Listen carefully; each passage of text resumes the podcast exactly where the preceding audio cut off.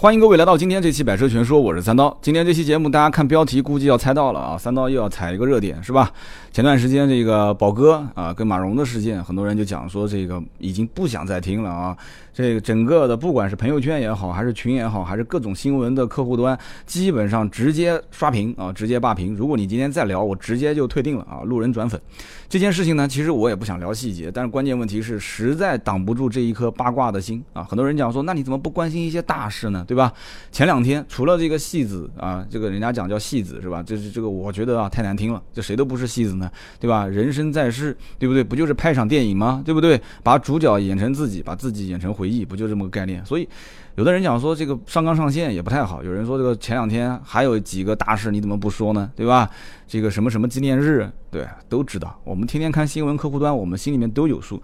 爱国的心放在心里啊。平时大家都是一俗人，对吧？都是喜闻乐见，看一些这个家长里短的事情都很正常。今天这期节目我们聊的话题是什么呢？叫做人与车的门当户对。那有人讲说，你就偏要硬拉，就是就是硬拉硬扯的，偏要跟这个宝强的事情放在一起，那我真看不起你啊！又要路人转粉了。没事儿，你听我把这个事情说完，你大概心里就有数了。那我相信也没有多少人不了解王宝强跟马蓉这件事情了，就简单的点一下啊。其实呢，我个人不关心他们到底背后发生了什么，我们就从两个人的背景上来讲，因为今天就说人与车的门当户对嘛。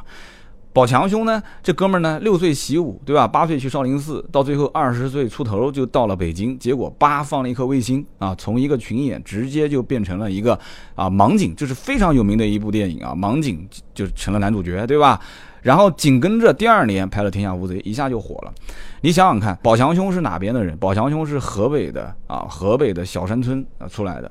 你想八岁把你送到少林寺去学武，你想想看，你家里面如果不是没有特别什么样的这种情况，一般不会干这个事情的。你愿意让你家儿子去就剃个光头，俗家弟子学武术，或者是当个什么杂技演员，你愿意吗？没有特殊情况，一般家庭是不愿意的。就是这个背景，我们不去细究。那么二十多岁在北京，对吧？本来当一群演，叭放一颗卫星，现在火了，跟刘德华拍《天下无贼》火了。紧跟着啊，紧跟着二十四岁又拍了《士兵突击》，又火了。这一火，我相信没看过《士兵突击》的应该比较少，对吧？不管是男同胞、女同胞都喜欢看，就是号称是没有一个女演员，一帮男人，结果还能那么火的电视剧，这也是真的，就是我估计是前无仅有了啊。二十四岁《士兵突击》火了，许三多，我相信多数的人都知道许三多啊，特别火。那么也就是在这一年认识了这个马蓉，马蓉这个时候二十岁。二十岁，所以就我太能理解，就这个年龄段的男人和女人之间的心态。二十多岁的时候，其实宝强这哥们儿，其实在北京啊，就见到马蓉的这个年，二二零零七年，人家东四环都已经买了房了。啊，都已经买了房了。我估计你今天看新闻应该也知道了啊。王宝强最后是九套房是吧？九套房分割，所以基本上从头到尾就这么看下来的话，就非常清晰了。一个二十岁的小姑娘啊，跟一个王宝强，其实已经全中国人民都知道的一个大明星，两个人一见面，宝强又去强追人家，对吧？你说能把持得住吗？对不对？所以就往后聊，现在结果大家也看到了啊，马蓉出轨，两个人啪，现在闹离婚。那我们回头说说车和人的关系，你们去想一想啊，其实你买车的这个过程，不就跟娶媳妇的过程一样吗？有人说，那这个怎么怎么就一样呢？我跟你讲啊，如果是老听友，一定听过我以前讲的这个理论。今天我把这个理论再讲细化一点啊，你自己去看啊，你你自己去想一想，你你买车，你买车的时候，是不是就跟你选媳妇儿是一样的？对不对？啊，众里寻他千百度啊，就到处找各种车型，哪个适合我啊？当然了，首先你兜里面的银子有多少，对不对？然后呢，你看啊，看看看看看，看到最后，你去买车，你其实就是准备结婚的那个男方，你就那个男孩儿，车子呢就是那个女孩子。对吧？车子就是女孩子，那你销售顾问是谁呢？销售就是那个媒人，他来撮合你们俩能成家啊。然后背后的销售总监跟总经理是谁呢？销售总监跟总经理就是女方的父母嘛，就是女方的父母嘛，对不对？然后你给你说这个车，我看了一下，我觉得啊，应该这个价格我能买啊。我希望你能给我优惠到三万，不要加我装潢，也不要给我设置什么额外的条款。这个就是男方开出的聘礼嘛，对不对？男方开的聘礼，销售总监跟总经理说不行。对吧？然后没人把这个把这个价格带过去给销售总监跟总经理过一下，销售总监跟总经理说不行，我最多给你这个价啊，我给你优惠两万或者一万五。其实这个是什么呢？就女方出的嫁妆嘛，对不对？男方给的聘礼，女方出的嫁妆，其实无形之中双方家长就是在衡量嘛，对不对？你到底有多少诚心诚意嘛，对不对？媒人中间就要撮合，就要用各种各样的方式去撮合啊，说这个适合不适合你，那个有没有问题，价格你不要光看价格，你要看服务嘛，对吧？各方面的，最后媒人撮合一成功，拿提成嘛，对不对？你双方你说男方女方媒合撮合了之后，你不去送点礼给他嘛？多少都得送点礼嘛，就只不过媒人最终是撮合成了以后拿了这个这个这个女方父母的提成，仅此而已嘛。提车的时候，你看啊，不是盖一个大红帘子，就是系一个红绳子，对吧？你说这是什么？这不就是跟结婚一样吗？结婚那个哎，小姑娘戴一个戴个那个那个头上那个头巾，把脸遮着，不就跟结婚一样吗？对不对？结完婚之后。对不对？然后你要有什么问题，你你还不是找媒人嘛？对不对？车子有问题，你不也找媒人去沟通嘛？媒人再给你带个话，对不对？所以说现在关键的问题是，其实在国内啊，这个媒人不专业，媒人不专业，你看上哪一个，他就给你撮合哪一个，这个媒人一定是不专业的。如果你看上哪个媒人，先得，所以为什么叫销售顾问，他不叫销售员呢？对不对？现在都叫销售顾问，他其实最终最关键的问题点是帮你去撮合。撮合前先帮你过滤掉那些无用的信息，这个里面我觉得啊，就中国就大量的缺乏汽车界的这种专业的顾问。其实讲白了，就像那种啊男孩女孩去撮合的那种媒人，就专业的媒人红娘啊，汽车红娘，就我觉得就缺这个专业啊。三刀以后开个学校，就叫汽车红娘培训学校，就是缺这个专业啊。有的车子呢，我今天就讲车跟人之间的搭配啊，有的车它本身出身就高贵。出身高贵，品牌的溢价能力比较高，品牌价值比较高，所以这个时候。你真的需不需要这种溢价成分很高的品牌呢？比方说保时捷啊，比方说奥迪、宝马、奔驰，现在还好了，也其实溢价成分也比较高，奔驰的溢价成分也比较高。比方说像还有像宾利啊、劳斯莱斯这些都不说了，它的溢价成分很高。它在这个你你买完它之后，你取完它之后，把这个车子取回来，你其实考虑到的是什么？它这个溢价成分换取的是你在社会上样的你的身份的认可程度。我不知道你们能不能接受我这个观点啊？你买完这个车，其实就是，对吧？就是让你的社会上的身份的认可程度。对吧？就是就有有有一个叫什么，我老是记不住那个人的名字，就是就是五层的这个人的需求理论嘛，就是那个人叫什么什么什么斯啊，就是五层的身身份需求理论，对吧？第一层我记得是安全性，到最后一个就是自我价值的实现嘛，然后中间包括你的什么温饱啊，什么身份的认可啊，社会认可度，就这些东西，这个你永远逃不开这个五层境界啊，五层的境界。所以说，你有没有必要为这个高溢价值的这种高贵的品牌去买单？这个。很关键，所以你首先要审核这个车子本身的这个溢价程度。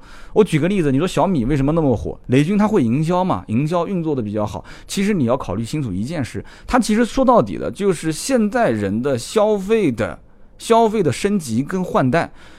中国其实现在是以前一直那么多年是一个大的制造中心，是个大工厂，就是把很多东西最后制造完之后到国外，别人一贴标，叭。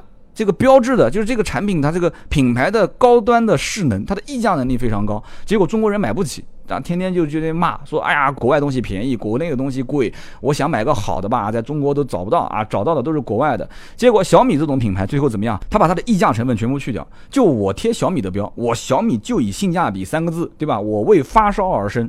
讲白了是什么意思呢？说白了就简单的讲，就是国外的那些牛逼的东西，我国内中国人都能给你造出来，我都能给你造出来，而且造的不比他差。最终呢，我贴我小米的标，我把我溢价的这个成分去掉，啊，溢价的成分去掉。那我最终卖给你，那就是性价比。我用的我还不丢人，为什么呢？我性能不比你差，我性能不比你差。我觉得这一波小米应该给给点广告了啊，对不对？所以它就是把这种价值打散，重新铸造，最终打出性价比。而且你像有在美国的朋友或者去玩过的人都知道，美国有一个叫 Costa 的这种超市，Costa 在美国人心里面或者在全球各地的啊老百姓的心里面是什么？就是高性价比。就超市里面就是高性价比。这个超市也不是完全对外的，要。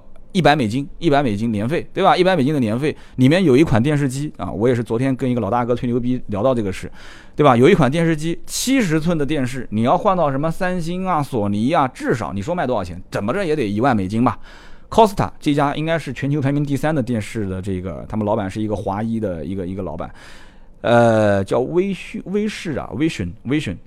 卖三千多美金，哇，三千多美金，你想想看，三千多美金跟那一万多美金，那就是这个威士的这个，对吧？OK，但只能在 Costa。这个品牌也很聪明，Costa 开到哪里，我卖到哪里，这就是品牌它的战略，就非常简单，就是永远跟着高性价比的 Costa 的这个品牌借势去卖。啊，不就很简单吗？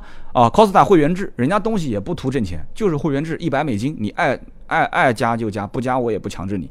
所以 N 多人愿意交这一百美金去买高性价比的东西，就是说完了就是车的属性啊，车的属性哪些是性价比的？老百姓，你说一个老百姓，你买那么多高溢价溢价的这种品牌成分的东西，你去有什么用呢？对不对？就像我一样的，我一开始为了装个逼，我买一奔驰啊，品牌高溢价，我希望我在社会上我的社会的认可程度能变高。结果呢，买回来我发现我完全就不适合开这个车啊，结果还还被水淹了啊，就不多说了。所以我最近在琢磨着，就亏就亏一点，给它卖了算了啊。完了之后，我买一个这个车的属性和我人的属性比较合适的啊这种品牌和车型，我觉得我就能驾驭的它，我开起来也舒服，我也不用担心这个车开到哪边，万一要是蹭了，万一要是。碰了啊，出个保险，明年保费涨高了，我这我的妈呀，又那么贵啊，对吧？换个东西，我靠，保养那么多钱啊！说白了就一个字，还是穷嘛，对吧？还是穷啊，还是穷。真的有钱，你开一只奔驰不差钱，保养司机开出去保无所谓。你像那些开路虎的，我曾经有一期节目不说过吗？开路虎是全中国啊，全中国交罚单交的最多的，为什么？不在乎啊，人家开一路虎要个面子，往路边随便一停，该罚就罚呗，对不对？最多扣我两百又能怎样，对不对？那罚单就都五十一百的，你你能怎样？说就是哎呦闯个红灯，所以开路虎，但我不提倡啊，我不提倡。但是真的数据上显示，就是路虎是全中国啊，就是违章罚款最多的品牌。路虎啊，说到底了，你说路虎卖多少也没没卖多少台车，但是它的罚款的概率是最高的啊。说到底了，这个你们就当做一个八卦卦听听就过去了。说完车的属性，我们再说人的属性。社会上每个人的分工真的都不一样，真的就像在演一出戏一样啊，把主角演成自己，把自己演成回忆啊。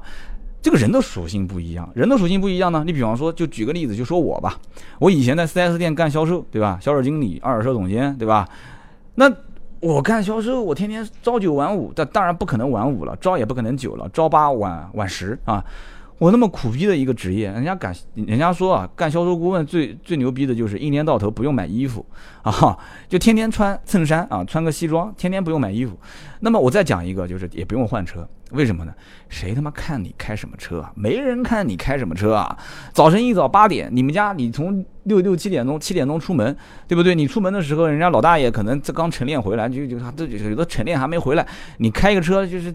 太阳那时候也出来了，我看啊，就路上也没什么邻居见到你，你就出去了。晚上等你回来，人家晚上，人家邻居都已经吃完饭，带着孩子压完马路都回家了啊。我九十点钟才回来，开什么车没人看不重要，这个车对于我来讲的属性，只要是代步工具，不要老坏，不要耽误我的时间，我要赚钱啊，不要耽误我的时间，它就 OK 啦，对不对？而且还有一个就是，大家开什么车，我开什么车。就行了，对不对？也别装，你一年赚多少钱，大家心里面都有数，对不对？你家里面真的条件好一点的，那你买个好一点无可厚非，对不对？你愿意高调那也无可厚非。所以你要根据你的角色来。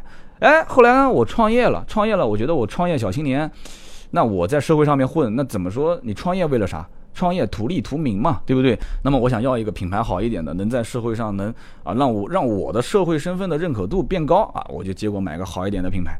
但是后来我发现，哎，我刚创业，我买这个好一点的品牌，我养它，到最后是我是它服务我还是我服务它呢？对不对？你看这一场大雨把我的车子一淹，搞得我也挺纠结的。你就我就发现，就这个时候，我的人的属性就凸显出来，就是我现在人的这个属性，其实驾驭的品牌。层次啊，包括驾驭的这个车型，我能让它完全能在我的可控范围内啊，就是我用这个车用的很舒服，碰到了擦到了买保险啊或者保养啊，我觉得我都能是在我就就完全是在我的接受范围之内啊，我觉得用起来很轻松啊，用起来很轻松，我会觉得说这个车其实就是我能驾驭的啊，我能用的很舒服很爽，是我在使用它，我在我我它在辅助我，而不是说我在养它。我在辅助它，我在服务它。那这个车，我跟你讲，跟老爷一样的，真的。你娶一公主回来，有没有听过公主这个露宿街头的故事啊？对吧？有一个公主露宿街头，然后村上找个老大爷说能不能住一个晚上，老大爷说可以，没问题。结果第二天一起床，发现这个老大爷当时一看就估计猜这个女孩应该是这个国家的国王的女儿，但是他没明说。结果第二天就发现这个女孩面容非常憔悴。然后老大爷就非常确定的说：“你是不是这个国家国王的女儿？你是我们的公主。”然后那个女人女孩就说：“你怎么知道的？”他说：“我在你的枕头底下放了一颗绿豆，啊，放了一颗绿豆。”你想想看，公主那是睡眠，对吧？各种那是国家那国王嘛，对吧？就肯定是这个公主嘛。她在她的枕头底下放了一颗绿豆，结果这女孩一夜没睡好啊。但这个只是个故事啊，就是我每天晚上讲给我家女儿听的故事，今天讲给你们听。就说白了就是什么呢？就是你你得你的格局有多大，你在社会上的你的这个分配的角色是怎样？其实你的车的属性。你的车的属性是非常非常关键的，你一定要选对啊！你不要任性。你看我好，我看好多人选车都是这样，很任性，说啊，你说途观怎么样啊？奇骏怎么样？哎，速腾也能买，迈腾也可以，我也能买雅阁，我也可以买凯美瑞。就是你完全是用你的这个，就是你的预算是二十万，你完全是用这个，用这个来衡量的啊！我再说说，你看我身边的这些兄弟，你比方说，我之前说过一个段子，我说一个镇长来买车，买奥迪。哇，他这个奥迪 A 六从前摸到后，从后摸到前，最后旁边拎包的那应该是他的秘书助理，说了一句：“说镇长啊，就站在我的旁边说的啊，镇长啊，我们村我们村上最好的车就是凯美瑞啊。”那个村长摇摇头说：“啊，以后再说吧。”那他说的以后肯定就是等退休以后嘛，对吧？他就走了。就没买啊，买了什么车我也不知道，是吧？就镇长，你包括你像医生啊，我还认识很多设计师啊，还有银行里面的兄弟啊，很多都找我买车，最终买什么车都是买奥迪啊，买奥迪 A 四，买奥迪 Q 三，买奥迪 Q 五，他们就是。他们这一个层面的人，可能收入各方面大家觉得还不错，还挺高的，是吧？当然医生你也要看，我认识有些医生收收入也不行啊，但他们愿意就是在这个层面里面，他就到头了，到头了，也就是到这个位置，不敢太高调。还有一些国企的员工，对吧？你看听我节目的这哥们儿不知道在不在？陈老板，国企的员工，我就说的是你呢啊！国企的员工，哎，大家都不敢买好车，结果呢，有人带头买一个好车，哎，别的领导一想，他都那么高调了，那我。我也试着买一个吧，所以就国企的员工也是，你不能买的超过你的领导的这个级别。我在节目里面说了很多次了，尽量要低调，不要太高调，对不对？再包括你像官二代、富二代，对不对？官二代，我曾经我也说过一个段子，对吧？你你买什么车？他买一个大众的途锐，我当时觉得途锐，有的人在路上也不觉得是多贵的车，是吧？但那哥们儿买的是混动版的途锐，人家不差钱。就就比较低调，就是官二代，对不对？那富二代就不说了嘛，富二代有的就比较高调。但我跟你说啊，高调一定会出问题的。我再说说看，我身边有两个朋友，一个是律师朋友啊，这个律师朋友不知道有没有在听我的这个节目啊？这个律师朋友也是平时很低调，平时开一别克啊，别克小君威。然后呢，他看了我换车了，他就跟我聊，他说你换车你是怎么想的？我就把整个的价值观啊，就是这个社会身份的认可度，这个车子其实就是个符号，它是一个这种。就是社交符号，哎，这哥们儿一听说有道理啊，对不对？这个律师朋友天天没事，他要在很多的企业里面帮人家做这个企业的这个法律顾问，他自己也是有一点小小活儿在做着啊，帮别人打官司，对吧？来来往往要见客户，他会觉得说，对呀，社会认可度啊，我在律师行业也混了这么多年了，他们家很多套房子，但是你说天天开一别克。看一别克君威，对不对？他也讲也有道理啊，也有道理啊。你说现在，你说我不趁着这个年代，我享受享受，我打拼打拼，我有能力，我买一个好一点的车，我开出去，我社会认可度就增加他在社会上身份的认可程度，他觉得有有意义啊。结果一个星期啊，就我也算是被我忽悠的，被我忽悠的，然后买了一车，买了一好一点的车啊，对不对？你包括还有我一个兄弟也是啊，以前在海关啊，他在海关。在海关，然后就一直在那个地方工作，然后他找我买个宝马三系，我说这个你在海关你想清楚了，他说我们海关开个宝马根本就很低调的，我说什么海关开宝马低调？他说我们那边开保时捷的多了去了。我说那你要想清楚，如果你们海关停车场里面停的都是好车啊，你刚入职时间又不长，那你买个宝马三系没问题，因为他们家本身住的就是别墅，他们家很多都是，就是就就家里面确实也也也条件不错。他说我这你说我本身家里面原来一辆老 CRV 都开了那么多年了。你说我也不想开，我开一轿车，家里面一辆车也不够用。我从国外回来，你说这个是不是可以买辆三系？后来我这么一琢磨，我说你们这个公司停车场真的像你讲的停的都是保时捷啊这些好车？他说真的，刀哥真的都是。我那你就买吧买吧，买一辆三系。结果过了几年，他自己经营了一个足球俱乐部啊，足球俱乐部。结果呢，经营了几年的足球俱乐部经营的挺好的，真的挺好的。他后来就把海关的工作辞了下来，也是创业。这个时候又觉得说三系又不够了。啊，说我开个三系，结果出去啊，这个保时捷，那个又是又是什么好车？我说这你你这在换车速度太快了，两三年。他说关键我跑的也快啊，对不对？我那公司本来一个月流水就是一百万、五十万，现在我一个月流水都一千多万，但他不会跟我说一个月赚多少钱啊，我一个月流水一千多万。我说那怎么着？你一年要一个亿的流水，差不多啊。他说我一年没一个亿也是七八千万。我说那那你还不换车吗？他但是 钱都在公司里面，我实际套套不出来。他要换车，他要换车，所以说出去没面子。所以你看他这种东西，就是在社会的身份认可度，他要在品牌就车的品牌的价值的溢价成分里面要有体现。所以这个时候他就想换车，他急切的想换车。对不对？就是人到了每一个阶段，他要的东西不一样。那么我们把它往低了来讲，绝大多数的老百姓其实要的是什么？就是性价比，要性价比。我要这个车子不要给我找麻烦，我要正常在啊平时使用过程当中，它省油，它好保养，它保养便宜，我能驾驭它。我平时它蹭啊怎样我都不心疼，对不对？然后呢，外形我还能说得过去，挺喜欢的，配置也够高，行了。